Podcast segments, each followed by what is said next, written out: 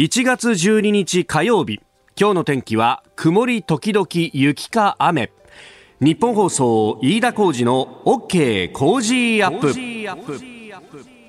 朝6時を過ぎました。おはようございます。日本放送アナウンサーの飯田浩二です。おはようございます。日本放送アナウンサーの新業一華です。日本放送飯田浩二の OK 工事アップ。この後8時まで生放送ですえー、曇りのち雪か雨という今日は予報になって曇り時々雪か雨ということで、現在ですね、レーダー見てみると、千葉ですとか茨城のあたりではもうすでに雨が降り始めているんですけれども、この雨にちょっとこう雪が混ざってくるかなといったような形になっていて、うん、今日はですね、南部ではお昼頃から夕方にかけて、えー、そして北部茨城を中心に断続的に雪雲や雨雲がかかる、そんな予報になっていますね。うん。まあ、昨日あたりもかなり冷え込んでるなという感じでしたが、今日もね、えー、えー、最高気温が5度とか6度とか。5度ですね、東京都心。うん、いやえー、暖かくしてお過ごしいただければと思います。はい、いや、昨日は本当身に染みてその寒さを感じたというのがですね、はい、えー、番組が終わった後、ちょっと一休みしてから、あの、東京国立競技場に、えー、行ってまいりまして、えー、ラグビーの大学選手権の決勝、えー、えー、早稲田大学と天理大学の試合というものを、あの、取材させてもらう機会がありまして、えー、というか、見に行ってきたわけなんですが、はい。えー、まあ、やっぱね、あの、普段とは全然違うというか、去年も明治と早稲田の決勝を行ったんですが、それとなんか雰囲気全く別物というかね、もうあの、コロナ禍で声は出せないし、で、アルコールの販売等々も持ち込みを含めて全部禁止というふうになってましたんで、えー、売店なんか除いてもね、えー、一番大きく目立つところにアルコールありませんよっていうふうに書いてあって、で、そうするとみんな考えることは一緒でですね、あったかいものを食べたいし飲みたいと。そうですよね。えー、だから、あの、ホットコーヒーとかね、甘酒とか、そういうのがもう飛ぶように売れていて、なんかあの、コーンスープかなんかもうすでに売り切れみたいな。あ、そうですか。試合開始1時間前でね。えー、まあちょうど試合開始が1時15分なんで、まあちょっとお腹になんか入れときたいって言ってあったかいものって探すと、あ、スープなんかいいんじゃねってなるよな、確かにそうですよね。いや、確かにそのぐらい寒い中での、えー、一戦ではありましたが、しかしながらね、熱い戦いを、うん、見せてくれました。結果的にはあの、天理が、えー、勝ったということで、えー、今日のね、スポーツ新聞各紙もそんなことがが出ておりますけれども、やっぱ私、あの、ラグビーのことはもう素人なんで、えー、どうのこうのっていうのはわからないんですけど、うん、ただ、あの、天理の選手がとにかく元気だなと、むちゃくちゃもう声が出ててですね。そうですね。あれ、やっぱ結構中継でも 声拾ってたんじゃないかなと結構入ってましたね。あ、本当、うん、その印象でした。ああ、もう現場で見てると、とにかく声のでかい人たちだな。おしゃ行くぞ、おらとか、なんとか、とかね。えー、いや、ナイスプレー、ナイスプレー、エクセレントなんつって。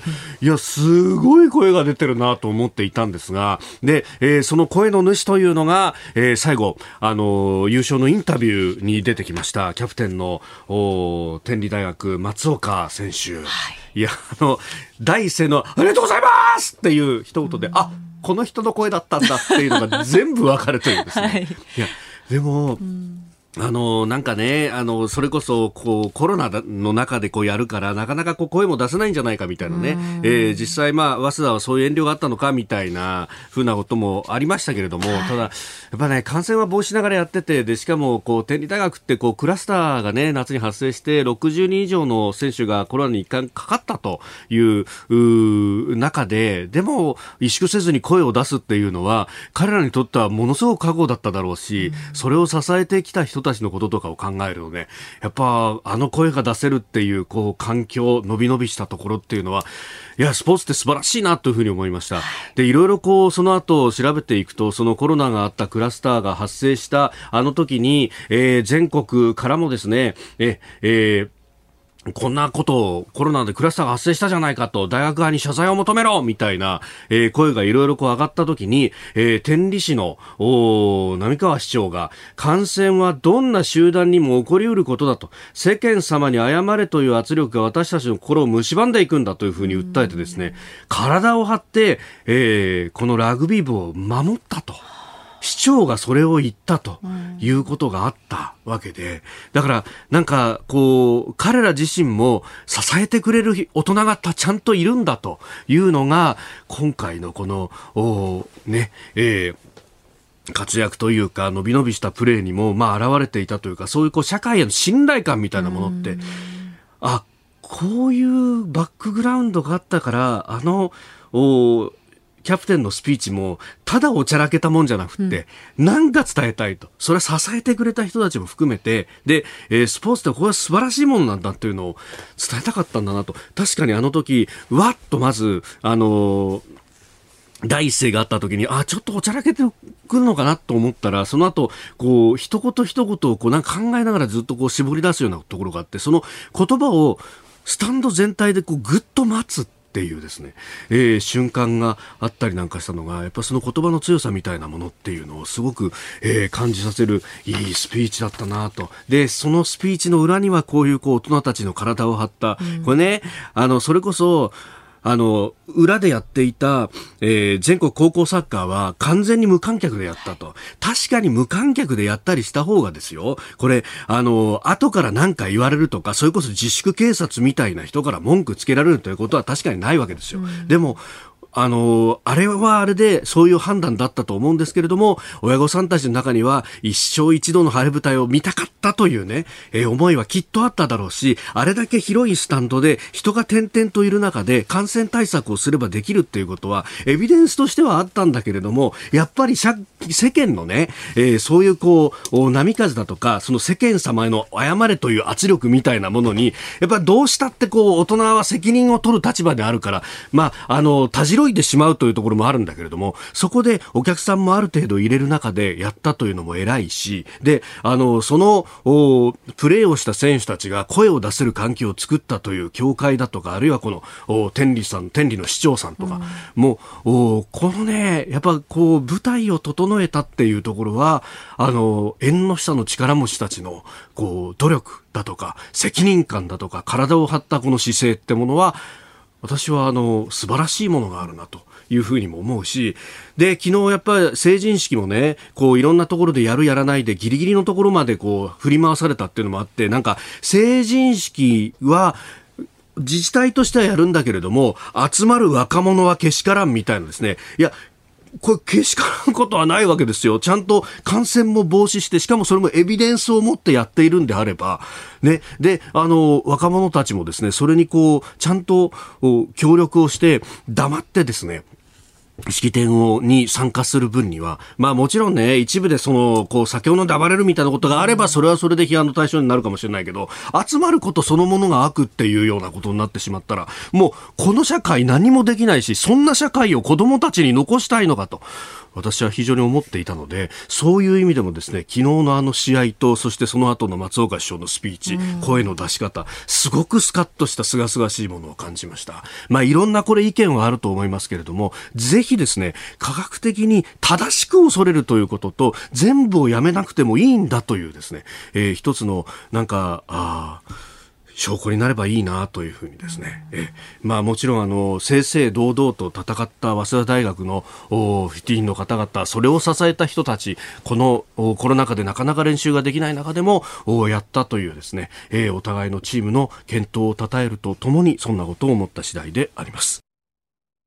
あなたの声を届けますリスナーズオピニオン。ニュースについてのご意見をお待ちしております。今朝のコメンテーターはジャーナリスト長谷川幸宏さんです。えー、取り上げるニュースまずは新型コロナ日本で確認された変異種についてブラジルが情報を請求しているというニュース、えー、それから関西の3つの府県、えー、明日にも緊急事態宣言発令へということ、え、そしてアメリカペロシ下院議長がトランプ大統領の解任を要求というニュース、え、さらに韓国で、えー、いろいろと行われている慰安婦訴訟について、えー、そして WHO のコロナ発生源調査団が14日に中国入りというニュースを取り上げます。今週は番組オリジナルマスキングテープを毎日3人の方にプレゼントします。ポッドキャスト YouTube でお聞きのあなたにもプレゼントが当たるチャンスです。番組のホームページにプレゼントの応募フォームがあります。こちらに住所やお名前、電話番号を登録してご応募ください。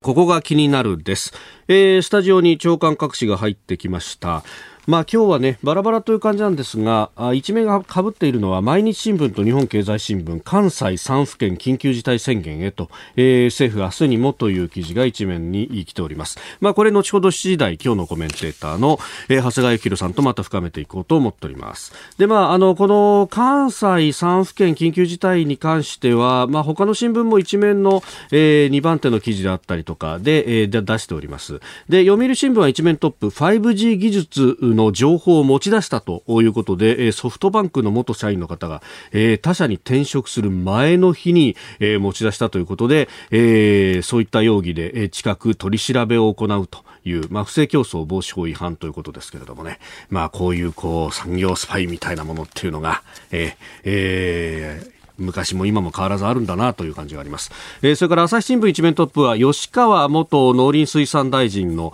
えー、収賄罪という件ですが、近く在宅起訴の方向で検討という東京地検特捜部からの、えー、記事となっております。で、まあ、そしてパラパラめくっていくと社会面ではですね、まあ、この昨日、おととい、この週末にかけての雪、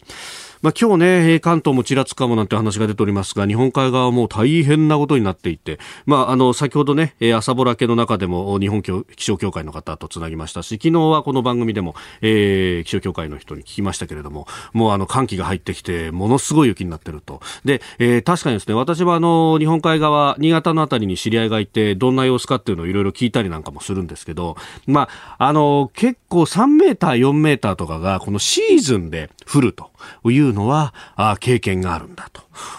ね、だんだん降り積もっていって気づいたら3メーター4メーターまで降ってるよと。で、しょうがない2階からもう出入りするんだみたいなのは、まあそういうのは慣れてるんだけれども、なんといっても今回は2日でもう2メーター近くドーンとこう降ったと。なかなかこういう経験はないんだよという話で、こうなってくると雪下ろしをしようにも、もう一気に積もっちゃうから大変なことになるんだと。で、さらにですね、これ、あの、特にまあ日本海側過疎化が進んでいるところも多いと、高齢化率も高いと。えー、で、今回例えば新潟県は6つの日本海側の、まあこれ、雪がかなり降ったところにですね、まああの、災害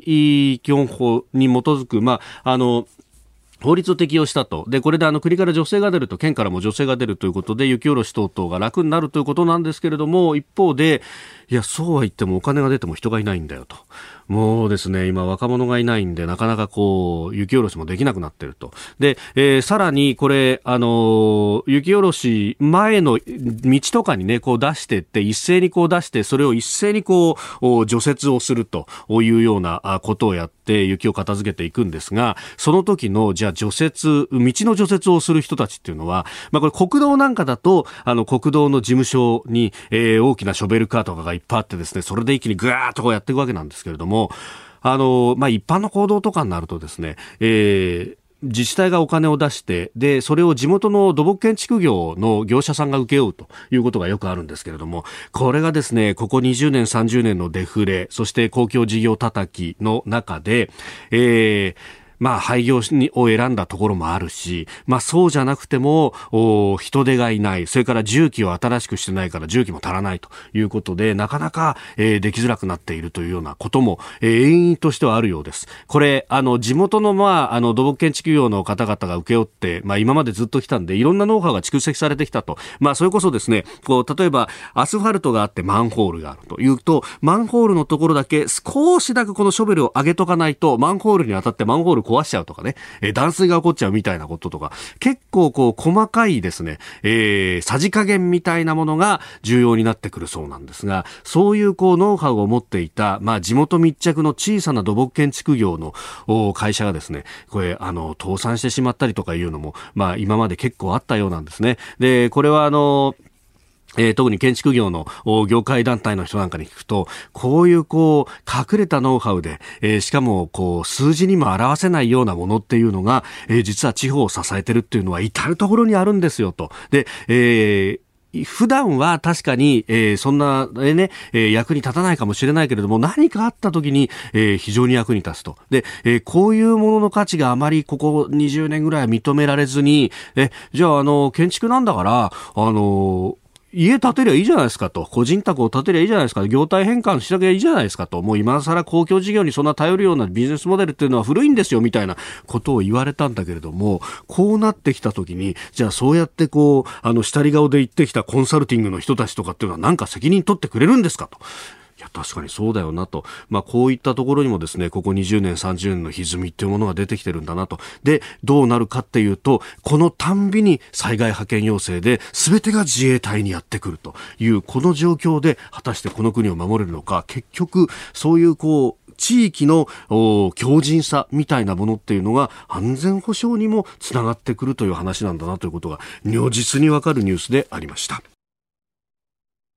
ここが気になるプラスです。まず一つ速報が入ってきました。えー、アメリカのポンペオ国務長官ですけれども11日キューバをテロ支援国に再指定すると発表したということであります、えー、20日にバイデン次期大統領が、まあ、このままいくと就任ということになりますが、えー、バイデンさん副大統領を務めていたオバマ政権のその一番最後のところでですね、えー、キューバと関係を回復させたということが、まあ、ありました、まあえー、その路線に戻るかどうかというところで、まあ、仕掛けていっていると。まあ、これね、あの、イランに対しての話であるとか、中東関係でも、えー、いろいろなことが起こってますけれども、まあ、これ、あの、駆け込みでやるということについて、まあ、いろいろな批判等々もあるかもしれませんけれども、こと中東に関して言うと、例えばイスラエルとサウジアラビアの歴史的な和解であるとか、まあ、そういったあところは、あこれは、あの、功績として見ても良いんじゃないかと。まあ、そのね、えー、ことの一つ一つの部分で、えー、判断をしてた方がいいような、えー、気がいたしますが、まあ、こういった速報入ってきました。まあ、あと、9日で、えー、バイデンさんも就任ということになりますんで、まあ、就任当初、これをどうしていくのか、えー、まあ、大統領にはね、ある意味、外交に関しては、ある一定の権限があるということなんだろうとは思います。えー、それから外交で言うと、あの、北朝鮮が5年ぶりの党大会を開いたと、ジョン氏が総書記に就任したということで、これをどう見るかというのはですね、今日の新聞にもいろいろ載ってますが、えー、毎日新聞が、慶応大学の准教授の磯崎敦人さんという方の論考を載せておりますが、まあ、これ永久欠番であったところの総書記という肩書きをこう復活させたあ意外な決定だと。で、えー、これをどう見るかなんですけれども二つの見方があって一つはあの金正恩氏の足元が揺らいでいるからこそそういった過去のお父さんやそのまたお父さんおじいちゃんの権威みたいなものを使おうとしているんじゃないか仮説と、それから、あの、むしろ足元が固まってきたからこそ、えー、委員長として君臨するよりもこうした名前もつけて、ええー、親父と同じように掌握をしたんだぞっていうのを内外にアピールするんじゃないか説と。まあ、両方ありますが、あの、磯崎さんは後者の方を取っているという感じであります。まあ、あの、今後、そのアメリカのね、政権が変わるということになると、それも含めてどう変わっていくのかというようなところも、まあ、注目。そして、えー、日本は目の前前にえ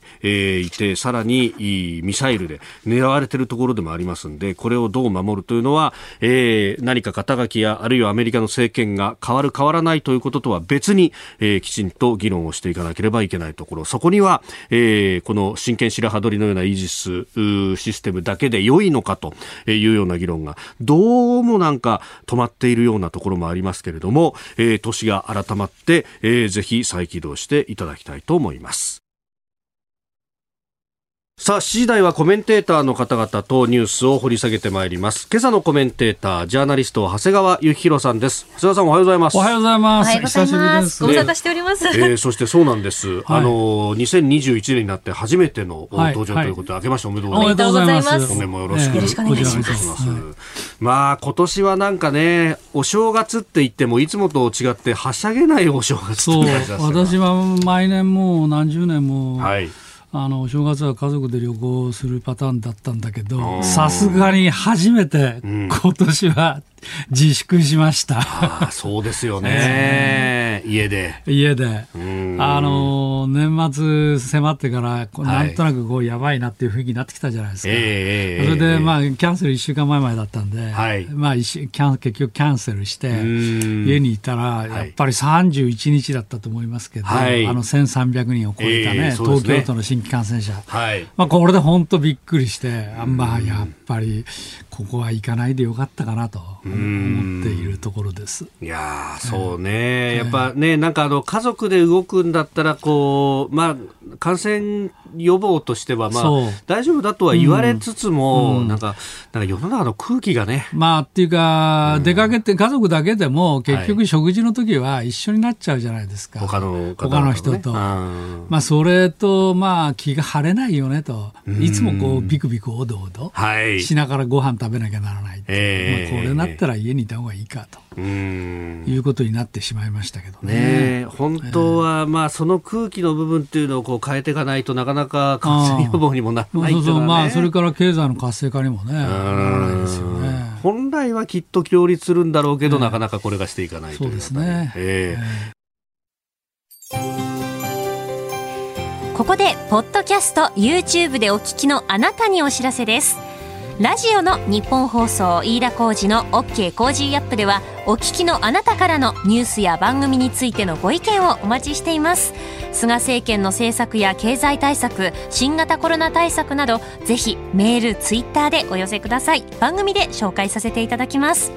あなたと一緒に作る朝のニュース番組飯田浩司の OK Cozy up。ニッポン放送の放送エリア外でお聞きのあなたそして海外でお聞きのあなたからの参加もお待ちしています。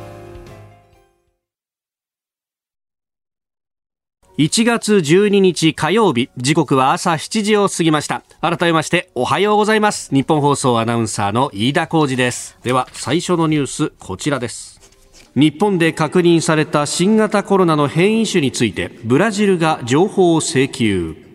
ブラジルの保健省は10日ブラジルから羽田空港に到着した4人から新型コロナの新たな変異種が検出されたことについて日本政府に4人の国籍やブラジルでの移動経路などの情報を請求していると発表しました。入国した人ということは出てますがその国籍であったったりとか経路等々というのは一切発表されております、まずね、私思うのは、この変異種っていう話ね、はい、これが、まあ、あのイギリスとか南アフリカとか、まあ、今回はブラジルだと、はい、いうことで、もうあのマスコミ上ではこの変異種っていう言葉が踊ってるんですけども、えー、そもそもこの変異っていうのは最初からずっと起きてるわけですよ。このことを皆さん多分ご存知なんだろうと思うんだけど、えー、例えば日本の1月、去年問題になったあの武漢から発生したね、中国の。はい、これだって実は日本に入ってきたものは、あの武漢型というよりはむしろ英国、ヨーロッパ型だと言われてましたし、ね、あの当時でもすでにもう6種類ぐらい、はい。えーまあ、あるよということが言われてるわけですよね。でだからコロナ自体はずっと変に変異を重ねてきていて、まあ、専門家の皆さんによればもう2000種あるいは3000種とかね、はい、ぐらいあるんじゃないのって言われているぐらいですですよ。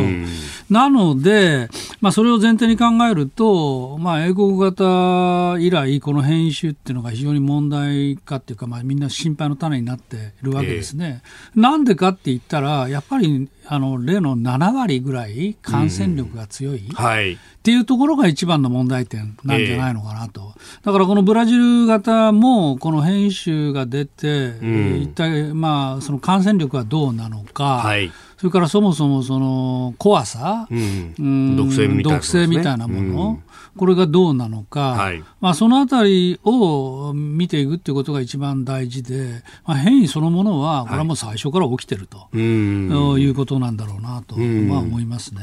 まああのね、イギリス株というふうにも言われる、南アフリカやイギリスから入ってきたとされるものに関しては、その毒性の部分は、まあ、今のところ変わらないという話、そして、まああの開発されたワクチンも、こっちにも効くんだと、じゃないかというような話が出てきてだから毒性が弱くなる、まあ、素人ながらその変異重ねてくれば、次第に弱くなっていくっていうふうに、まあ、思われがちですけども、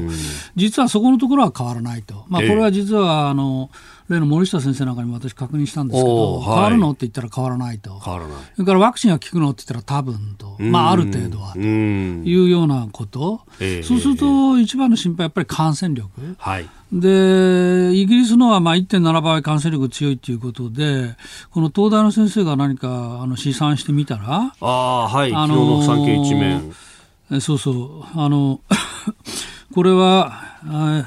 月を追うごとに、時間を経るごとに、どんどんどんどん広がっていって、最初が、まあ、あの変異ウイルス10人、普通従来型が300人、だったとしても、半年後には1万3000人ぐらいに広がるということで、変異が、まあ、感染力が強いと当然、指数関数の元のところが大きくなるわけですから、まあ、非常に広がってくるよねと、で、しかもそれが毒性変わらないっていうことになると、そこがまあね、とっても心配。そうですね、毒性が変わらないということになると、まあ、ある一定程度、その重症になる方が出てくるぞ、というところですね。それからか、まあ、感染力当然広がれば、はい、特にあの高齢者、まあ、私も含め、えー、えー、そのあたりの重症化が非常に心配だよねということですね。えー、まあ、そして、えーまあ、日本ではその総理の、会見などではワクチンはまあ2月にはというところだったので。っていうことだけど、まあ、2月下旬と言われているのは医療関係者ですよね。はいえー、でその後高齢者、それから基礎疾患。うんのある方、はい、あということで考えていくと一般の方に回ってくるのは、まあ、早くても3月以降ですね、3月下旬、はい、おそらく3月下旬以降、春。まあ、それから日本の場合、特に7月にオリンピック控えてますから、そうですね。まあ、それまでには、なんとかワクチンで抑えたいっていうところですよね、えー、でもそれがどうなるのか、アメリカ、イギリスの例なんかでも、当初予定よりはワクチンの接種率が、まあ、あの遅れている。はい、と言われてますからね、はい、日本の場合、そこのあたりがどうなのかがまあ心配だなと思います、はい、おはようニュースネットワーク取り上げるニュースはこちらです。関西3府県明日にも緊急事態宣言発令へ。政府は新型コロナの感染が拡大する大阪、京都、兵庫の3府県について特別措置法に基づく緊急事態宣言を明日13日にも発令する方向で調整に入りました。えー、昨日の発表で大阪では新たに480人が感染、7人死亡と。そう、それで拡大するのがまあ大阪、京都、兵庫、はい、ささらに加えて、この後もしかしたら愛知、岐阜もそうですね。宣言発令を要請する方向で、はい、まあ、こう報じられてますけど、えー、ちょっとね、首をかしげるのはこの大阪の状況なんですよね。大阪、ちょっと今手元にあるデータを見ると、11月の下旬ぐらいから大阪はこの新規感染者の数がが徐々に減ってきてたんですよね。で、まあ、300人台ぐらいだったのが、ね、どうも年明けからですね、はい、急増してるんですよ。それで昨日は480人ということですけど、一時もう700人に迫るかっていうぐらい、そうですね、大阪増えましたよね、はい、これが一体何だったのか、何が理由なのかあっていうのは、まあ、これ、大阪のデータを分析することで、実はもしかしたら全国の傾向、はい、あるいは東京なんかも役に立つ知見が得られるかもしれないなと、まあ、思うんですけど、まあ、大阪はちょっとそういうふうな、あのここに来て急増、一旦減減少したにもかかわらず、それがまた急増しているっていう、まあ、そういう特異的な状況がまああるよねと、まあ、ここがちょっと注目点だなっていうことがまあ一点ですね。はい、それからもう一つは、この緊急事態宣言で言われてるその午後8時っていう時間ですよ。その飲食店には午後8時以降は、えー、自粛してくださいっていうことを頼んでるわけですけどね。はいえ。ーこの8事故っていうメッセージが良かったかどうか、いいのかどうか、ここ非常に私疑問なんですね。ええというのは、私も実はこの連休中に、あの、お昼にですね、はい。えーまあ、ちょっと飲食じゃないけど、うんうん。うん、まあ、外食を、はい、まあ、してみたんです、えー、してみたというか、しようってことになり、たまたまお墓参りの帰りで出かけたんですけど、はい、そしたら、はい、まあ、一ぱいなのね。ああ。このお店が。ランチ営業で。ランチ営業がもういっぱいで、えええいや、もう行列店なんですよ。はい、実は、まあ、本店というところに行ってみたら行列してて、ほこれダメだって言うんで、あの別館へって移動させられて、なるほど。で、実は別館へ行ったんですけど、そちらもいっぱいで、うわーと思ったんですけど、つまりね、何を言いたいかというと、はいまあ、人間社会は8時以降って言ってんだけど、はい、ウイルスの世界には昼も夜もないわけで、まあ、このウイルス、夜行性では全くないですからね。からね。はい、だから、8時がだめだったら、じゃあお、お昼午後ならいいんじゃないの、夕方ならいいんじゃないの？っていう。そうなんですよ、ね、ことになりかかってますね、今。夜飲めないんだったら、じゃあ昼から飲めばいいんだよっていう、まあ、昼から飲む時間があるようなね、現役のサラリーマンだと、そうは難しいですけど。まあ、それからまあ、お店の側にしてみれば、それもまた、ね、実はあのありがたいことっていうかね、えー、むしろだったら、じゃあ8時がだめなら、営業開始を早めるかと、うん。はい、これまで6時だったけど、うん、まあ、5時からやるかとかね、うん、で5時から予約受け付けますよみたいな、はい、動き、実際も起きてますけど、まあ、そうですね。まあ、それ、そういうことになって、ってしまっていて、ということは、じゃあこの8時っていうメッセージの出し方が良かったのかどうなのか、むしろとにかく会わないでくださいっていうことですよね、本来の趣旨は、うん、人と。不特定多数と会わないと。会わない、それから会食しない。まあ、会食だって実は、はい、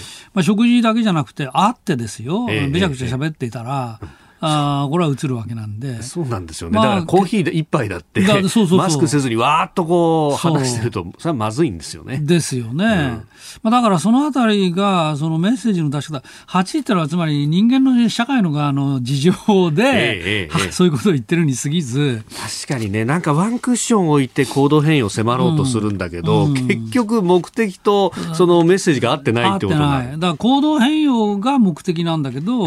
それをまあ8時っていうふうにに行ったがためにだったら6時ならいいんじゃないのとかあるいは昼からのみだったらいいんじゃないのみたいな。ふうに受け止められて実際まあそうなってってきてなってきつつありますね、今。うんそれだと意味がというかね、そえー、それから現場の、はい、事情というのをですねメールでもい。ただいてます、はい、日本放送では朝6時から番組やってますんで。でこれはおそらくラジコ等を使って、えー、いただいたんだと思うんですが、はい、大阪岸和田の太郎さんという方救急医療についてという件名で、えー、えー、この方中規模の民間急性期病院の内科医です。はい。えー、民間病院の救急受け入れについて、えー、メールをします。私の施設も発熱患者の所領、まあ、初診ですかね、うん、および少数ですが、えー、コロナ患者の入院の受け入れをしております、うん、えー、現在周囲の公立の病院は救急患者の受け入れ制限をしていて我々の施設はコロナ以外の救急で溢れている状況と、うん、えー、コロナ受け入れおよび院内でコロナが発生した際の隔離用の予備ベッドが必要となって、病床を制限していて、これ以上コロナ用ベッドを増やすと通常救急患者も、えー、受け入れるが難しくなると、うん、えー、そして、えー、消耗品のコストが高くなっている。病床数が制限されている、うん、えー、感染対策で診療できる患者さんの数も減っている、うん、などで、えー、収益が激減していて1億円以上赤字の月もあると、で、えー、収益が悪化している民間の病院はコロナの受け入れ増やすのは難しいんじゃないかと。うんで、コロナ受け入れてない救急病院にはコロナ以外の患者が詰め寄せて、えー、それなりに逼迫しているということもあると。うん、うん、だしわ寄せが言ってるわけですね。そうですね。えー、で、やっぱり各病院がちょっとずつちょっとずつコロナの患者さんを見るっていうのは効率が悪いと。うん、で、大阪では重曹で公立病院が、うん、あのコロナ専用になりましたけれども、ああいう形で各医療圏を定めて、で、えー、コロナ専門病院を作って、それ以外の病院では一般診療を行うといういうのが効率的だと思うと、うん、いうこと、まあ、診療報酬のアップなども望まれるということをいただいたんですが、これ結構現場の医師会とかはずっと春から提言してるんですよね。コロナ専用病棟はね、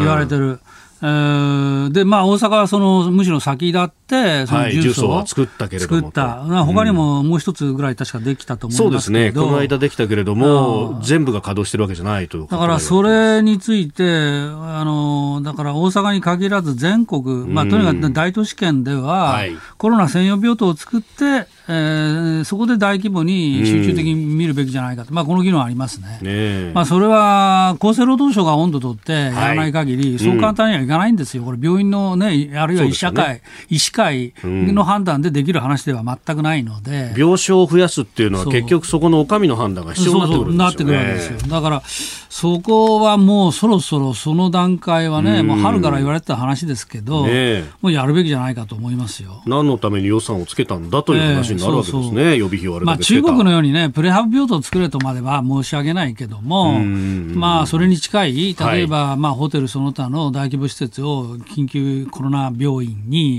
転用するくらいなことは、まあ、考えてもいいんじゃないでしょうか。えー、そしてもう一つ用意していたニュースですが、はい、アメリカの情勢です、えー、ペロシ下院議長がトランプ大統領の解任を要求という、うん、えー、ニュースが入ってきました、まあ、弾劾の前段階として、うん、えー、副大統領と閣僚の承認によって、まあ、これ緊急時に、うん、職務を、まあ、うん、あ遂行不能な状態にあるというふうに判断して解任をするという手続きをしろと迫っております、うん、えーと、1月20日が大統領就任式で政権交代ですから、はい、もう何日もないんですけど、まあ、仮にその20日を過ぎたところで、はい、この弾劾自体は、あまあ、あの責任を問う作業は可能なんじゃないかということで、バイデン政権誕生した後も、このトランプ氏の責任を追及する動きは、そうもないなと、ただ、弾劾自体は上院で3分の2の賛成が必要ですから、はいそうですね、これは上院は今、50対50プラスペロシなので、うんうん、えー、プラスカマラ・ハリス、あカマラハリス、ね、あこのままいくとですね、えー、今ペンさんです、はい、ですから、あまあ、成立する見通しは小さいんですけども、まあ、いずれにしろトランプさんに打撃なことはもう確かですよね。えー、でむしろ2024年の次の大統領選に、もう一回トランプさんが立候補するんじゃないのっていうことは、まあ、ずっと言われてましたけど、えーね、まあ、私は今回、この6日のね、議会乱入事件、はい、死者5人も出したということを見ると、これはまあ政治的にはもう致命傷だと言ってもいいぐらい。なので、まあ、となると、まあ、トランプなしと、はい、となると、共和党は、じゃあどうするのと、これから、うん。まあ、ペンス副大統領がまあいますけれども、えーえー、まあ他もう一遍これから立て直すにしても、ですねこれはまあ相当大変だなと、まあ、それでちょっと気になるのは、まあ、バイデンさんが、はい、例えば対中国政策で、まあ、どうするのか。えーまあ、このところ、トランプ大統領、ずっとね、非常に中国に対して厳しい政策を打ち出していて、はい、あの台湾との、ね、関係、あそうですね、を断つっていう話も、ポンポン国務長官が、はい、もう要するに全部撤廃すると、制限を撤廃するまあ、これも中国に対する圧力強化ですね、はい、まあ、だからそれを受けて、まあ、バイデン政権が、大統領が、まあ、どういう判断をするかね、ここね、えー、とりあえず制裁は維持するって言ってるんだけど、はい、例の制裁関税ね、関税の部分。関税は維持するするって言ってるんだけど、はい。まあ、他の部分がどうなのかね、えー、まあ、そこがちょっと心配ですね、うん、日本としてはもうコミットさ続けるっていうのをね、なんとかしていかなきゃいけない、ね、そうそう。特にあのほら WHO に復帰するって言ってるでしょ、そんな話もあります、ね、まあ、これは中国に対する甘い姿勢の一つのサインですよね。えーえー、続いて教えてニュースキーワードです。慰安婦訴訟韓国のソウル中央地裁は慰安婦問題をめぐって日本政府に賠償を命じた判決について日本政府が方針通り控訴しない場合今月23日午前0時に確定すると判決が確定すると明らかにしました、えー、地裁は判決文を日本政府が受け取ったとみなす公示送達の手続きを取り判決翌日の9日午前0時に効力が発生し2ヶ月後にあごめんなさい2週間後に、えー、訴訟の控訴の期限を迎えます。えー、元慰安婦の女性12人が反人道的な犯罪行為で精神的な苦痛を受けたとして損害賠償を求める訴えを起こしたということですまあこれはもうふざけた話というかもう言語道断あだと思うんですけども、まあ、要するにまず一つ目は、はい、そもそも主権国家を訴えることはできないという、えー、この主権免除っていう国際法が、もう原則があるよねと、はい、まあ、これに違反するってことがまず1点目ですよね。それからもう一つは、1965年の日韓請求権協定、はい、まあ、これで要するに請求権を韓国が放棄したということで、えー、日本との間でまあ協定を結んで合意に至っているっていうことがありますね。これが2点目。それからさらに言えば、まあ、慰安婦については2015年に、一応、これで最後とすると、最終的かつ完全な解決をするということで、はい、えー、まあ、同意ができ、これも合意ができてると。だからまあ、要するに20、30、まあ、30に、えー今回のこの慰安婦訴訟は、この韓国が非常に乱暴なことをやっているということなんですね。だから当然、日本が抗議するのは当然なんだけど、はい、まあ、私は実はあの困ってるのはむしろ韓国かもしれないなとと思うんですよ。ほうほうということはどういうことかというと、まず具体的に日本政府に賠償を命じるって言ったって、はい、賠償させようがないんですね。あの法律、あのというのは、まあ、じゃあ、政府、今回、この企業じゃなくて政府が相手ですからね。はいえー、じゃあどうやって賠償するのって言ったら、例えば日本の大使館とか、あるいはあの公用車とか、これを差し押さえるなんて話があるんだけど、これは実はウィーン条約で、そういうことはできませんよという、まあ、そこのウィーン条約の縛りも実はかかっているわけですけど、そうですそうだとすると、じゃあ政府に賠償させると、じゃあどうするのと、日本国に乗り込んできて、い、きなり日本政府の持ってるもの、例えば財務省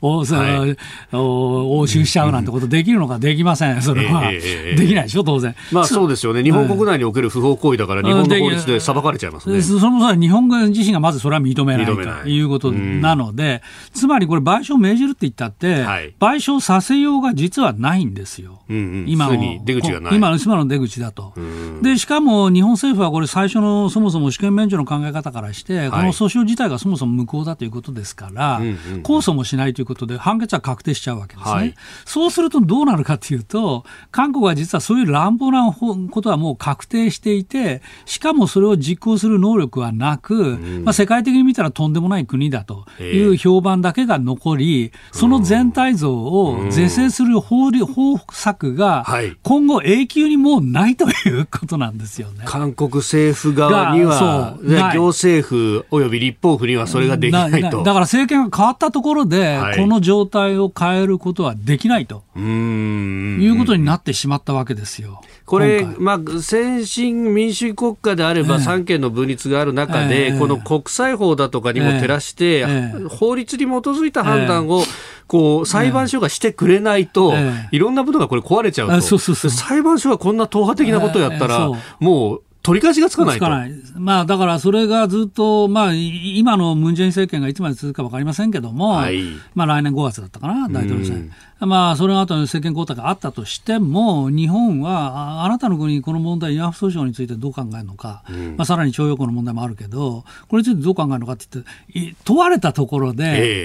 えー、具体的な改善の仕方がまあ、事実上なくなった。ああ、確かにそうですよね。だから司法にどう介入ができるのかって、しかも司法には介入できないってことを今までずっと建前まあ、だからむしろやるとしたらですよ、まあ、日本はこれから国際司法裁判所に訴えるっていう方向で今、検討が進んでますけども、はい、そこでこの判決は負けようっていうことになったらですね、ええまあ、当然今度日本は韓国政府に対しても、もちろんムン・ジェイン政権の後だと思いますが、あまあ、この判決についてはまあ間違いでしたと。はい、それからそれについて政府は縛られませんとか、ああるいは最高裁から別途ね声明はい、声明を出させますとか、えええ、ぐらいなことをややらざるを得なくなってしまって、まあ、これははっきり言って、メンツ丸つぶれ状態になっているわけですね。だからそのメンツ丸つぶれ状態になってるようなことに追い込んでしまったのは、はい、まさにこの慰安婦訴訟のこの判決だと。しかもそれが確定してしまうっていうね、うまあ、こういうことが起きるのかっていう、え。ー、まあ、思いますね。本来であれば、えー、いや日韓のこの請求権協定にて、えー、もうすでに放棄してるもんだから、そうそう。これ以上裁判できませんよって言って、飛躍するっていうのが、まあ、これ、なんというか、法の常識だったはず、えー、うん、だから、まあ、日本はこれで、この例の2015年のね、はい、あの完全かつ最終的な解決、もうひっくり返されたわけですから、はい、もう同じことはしませんよ。はっきり言って、これ以上韓国と協議して、はい、新たな声明を作るとか、新たな合意結ぶとか、協定結ぶとか、まあ、そこではもうちょっと考えにくい。うん、え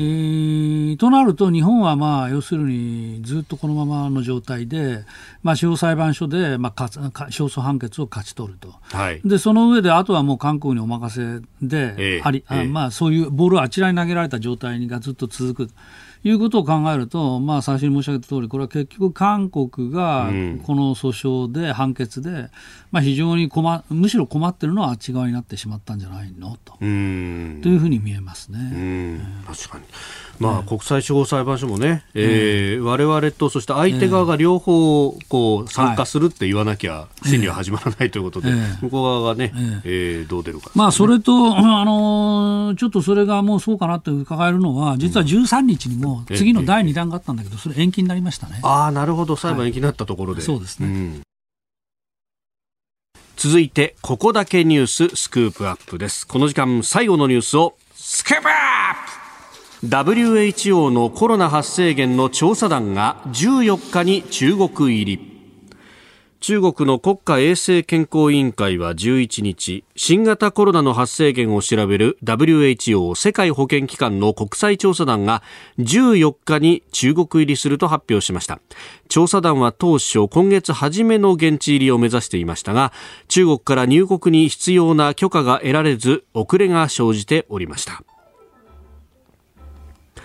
アメリカや日本などの専門家10人で構成されているそうです、うん、あのー WHO が兼ねて中国寄りであるってことはもうね、去年からあちこちで指摘され、もうこれ、もうほとんど世界周知の事実になっていたわけですけども、はい、このテドロス事務局長までが、ええ、まあ、文句を言うと、ね、カメラの前に出てきて、ね。うん、失望したとか文句を言うと。いうことで、ちょっと異常な展開にまあなってたんだけど、はい、まあ、2週間ぐらい遅らせることによって、まあまあ、まあ、これはズバリ言えば証拠隠滅にそのぐらいの時間がかかったんじゃないの？というふうにまあ思わざるを得ないなと思いますね。はい、というのは、WHO の調査団は、実はもう去年2月にいっぺん入ってるんですよ、え実は。で、ね。はい、まあ、この時全部中国がセットアップして、えー、だからほとんどまあ中国はよくやってるっていうね、中国来産のための調査団だったというふうに思わざるを得ないぐらい、まあ、ひどい調査だったんですが、今回と何が違うかというと、実は今回は今、飯田さんお読みになった通りで、はい、アメリカや日本の専門家10人が入ってる、とりわけアメリカが入ってると。はい前回に去年の2月は、これ入ってないんですよ。で、今回アメリカの調査に人が入ってるっていうことで、まあ中国はまあ相当警戒したんじゃないのかなと。思いますね。まあでも、まあ、とはいえ、はい、もう1年以上も経ってるわけですから、えー、あこれはもう武漢の、うん、お問題の研究所その他周辺、については、はい、まあ、実はもう相当いろんな証拠その他は、えー、まあ、改ざんされてるだろうなと見るのがまあ普通だと思いますよ。で、まあ、ちょっと気になるのは、実はその党の中国、はい、じゃあもう完全に終わったのかというと、全く終わってなくて、はい、えー、ついつい最近ですけど、9日の時点でも報じられてますが、うんあ河北省の省と石家荘市っていうんですか？そうですね。石化層というのか石の家の層、ね、これ実は北京に近いんですよね、はい、ここで実はもうまた人口1000万の都市封鎖状態にもうなっている。というのは、まあ、あの中国側の発表だけでえー、もう感染者が137人、はい、河北省全体で、えー、出てるっていうことで、まあ、実はこんなもんじゃないと思いますけど、えーえー、それで、まあ、PCR を全員検査するみたいなことを言っていて、ね、まあ、はっきり言っても相当大慌てに今なっている状況ですよね。まあ、これもあって、うんうん、WHO の調査団を伸ばしていたっていうことかもしれない。なるほど、えー、まあ、この石化層というところは、はい、北京との間車で4、5時間で行き来ができるということ、はいえー、北京の中心とは300キロの距離と。300キロね。うん。だからまあそこまで迫ってるっていうことですよね。えー、うんえー、まあ、首都防衛の側面があるんだということで、うん、えー、孫春蘭副首相も現地に派遣されていると。うん、このコロナ対応も一番最初、そういえば李克強首相が結構目立ってましたけれども、はい、いつの間にかその功績が習近平国家主席に当初は習近平行かなかったんですよ。春節でなんか別のとこ行ってましたよね。そうそうでまさにその春節の時の、はい、いろんなイベント、ええ、まあ、これが大きく大爆発する、うん、まあ、原因になった。はい。武漢については、あなんか最近、中国の研究者が、はい、アメリカの学術誌だったかな、ええ、かなんかに発表して、ね、実は感染者はもっと3倍ぐらいあったんじゃないか。17万人ぐらいだというね、えー、はい、話を出してきました。えー、っていう話が、まあ、あの中国自身の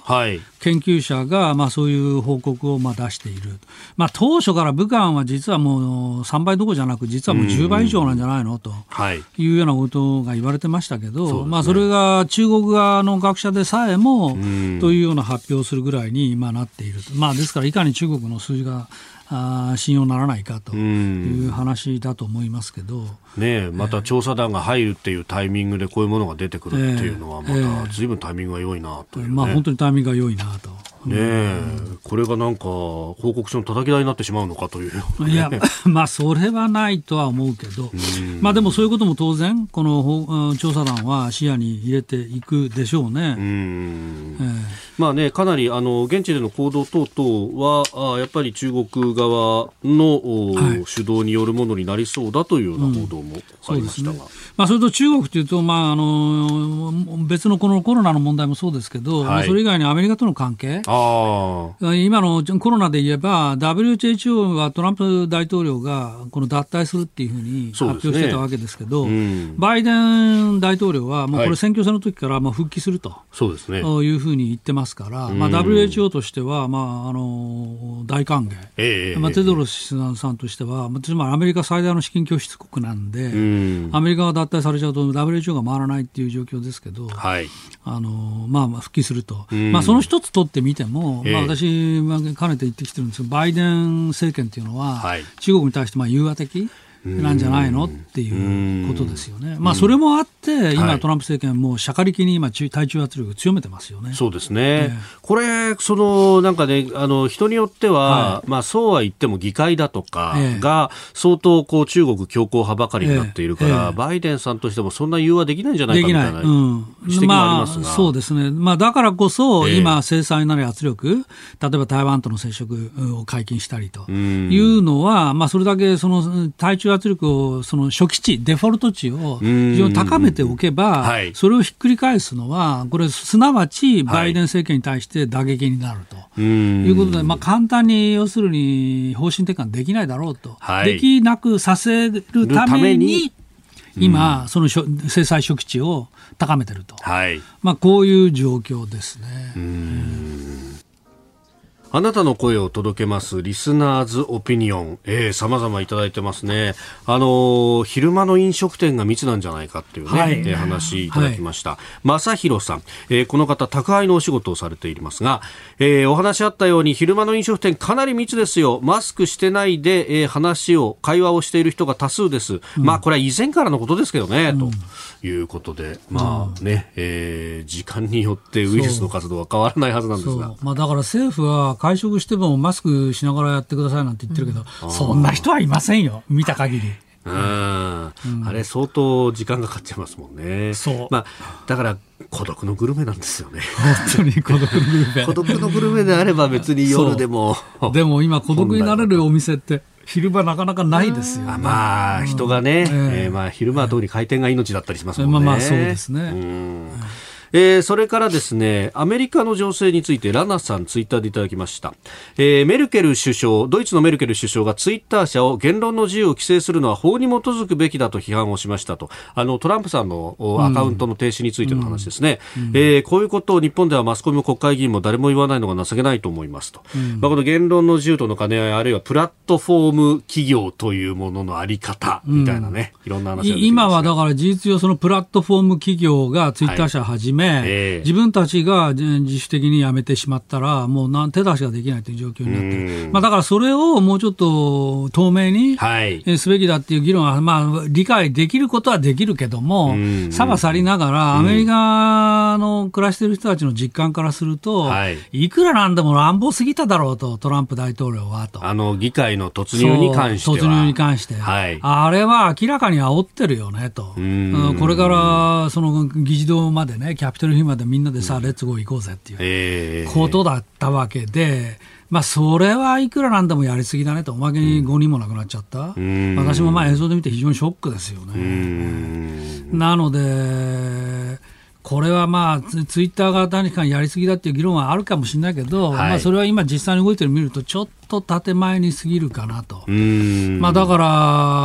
まあ、トランプさん、その後、別のアカウントでやったり、はい、別の SNS を立ち上げる、みたいなまあ話もまあありますね。そうですね、ええまあ、私は、まあ、どうせ、まあ、あの発信力があるのであれば、この事件についてどう考えているのか、はい、まあ、トランプさんのお考えをね、ええ、むしろちゃんと出してもらいたいなと。あまあ、確かにあのこういったことが起こる前に、トランプさん、自分で放送局を作るんじゃないかとか、いろいろ、言われてましたね、まあ、それは2024年を狙ってっていうことですけど、でもちょっとまあ、今、旗色悪くなりつつありますね。というのは、もう今、流れてきたアメリカの情報報なんか見ても、はい、あトランプ支持さんに支持してた議員に対しては、えー、まあ、企業の献金を停止すると、まあ、企業がスポンサー企業がどんどん降りてるっていう話もありますね。なるほど、えー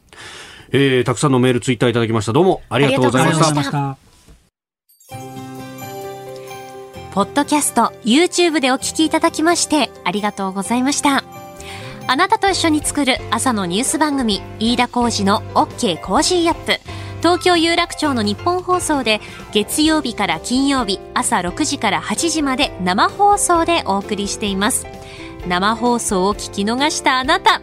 ぜひラジコのタイムフリーサービスで新型コロナウイルスに関しての最新情報、ニュースやスポーツ、エンタメ情報などもぜひチェックしてください。さらにこの番組では公式ツイッターでも最新情報を配信中です。スタジオで撮影した写真などもアップしていますよ。そして飯田浩二アナウンサーは夕刊富士で毎週火曜日に連載をしています。飯田浩二のそこまで言うか。こちらもぜひチェックしてみてください。